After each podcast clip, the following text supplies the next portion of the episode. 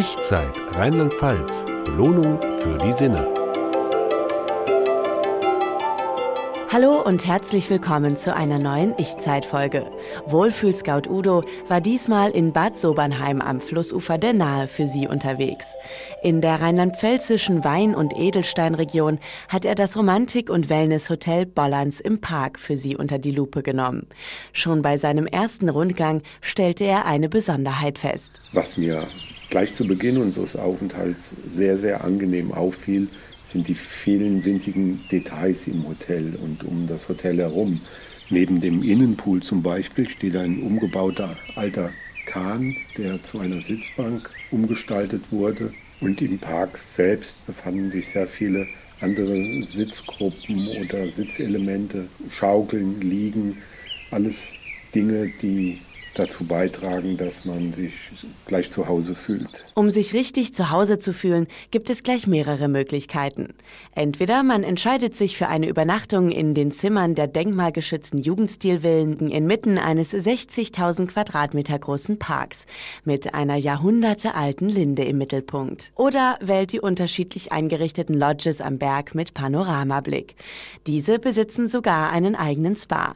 Doch der zum gesamten Hotel gehörende Wellness Bereich mit dem Namen Bolland Spa hat noch einiges mehr zu bieten. Vor dem Bolland Spa zum Park hin befindet sich der neue große Außenpool und auch auf dem Dach des Bolland Spa befindet sich ein sehr gut temperiertes Schwimmbecken, in dem man im Außenbereich schwimmen kann und von dem aus der Blick über den Park und ganz Bad Sobernheim geht. Nicht nur die Aussicht lohnt sich, auch der Blick nach innen. Alle Räume im Bolland Spa sind sehr, sehr liebevoll, manchmal überraschend eingerichtet.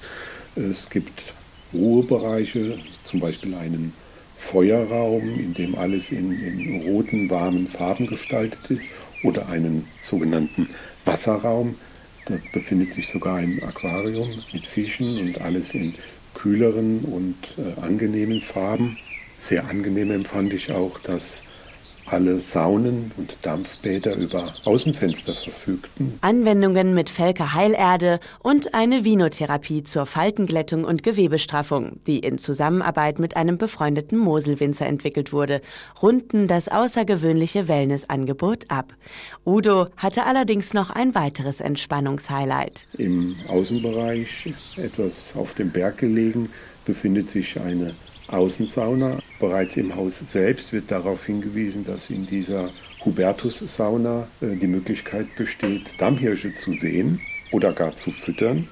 Erst dachte ich ja, das sei nur ein Anreiz, den etwas steilen, kurzen Weg den Berg hinauf zu wagen. Aber als wir oben ankamen, war es tatsächlich so, dass ein stattlicher weißer Dammhirsch dort stand. Und wer kann schon von sich behaupten, in einer Sauna zu sitzen, mit Blick über ganz Sobernheim und den Park durch ein Panoramafenster und in unmittelbarer Nähe zu wilden Tieren, die durch die Fenster in die Sauna hineinsahen und sich sicher wunderten, wieso dort nackte, schwitzende Saunagäste saßen, die sie mit Futter verwöhnten. Kulinarisch verwöhnt wird aber auch ebenso der Gast. Es gibt das Passione Rossa, ein Sternerestaurant, und es gibt den mediterran gemütlichen Hermannshof, in dem man nach den Annehmlichkeiten und Anwendungen des Tages den Abend gemütlich ausklingen lassen kann. Bei so viel Gemütlichkeit und dem großen Wellnessangebot lohnt es sich, jede Minute auszukosten.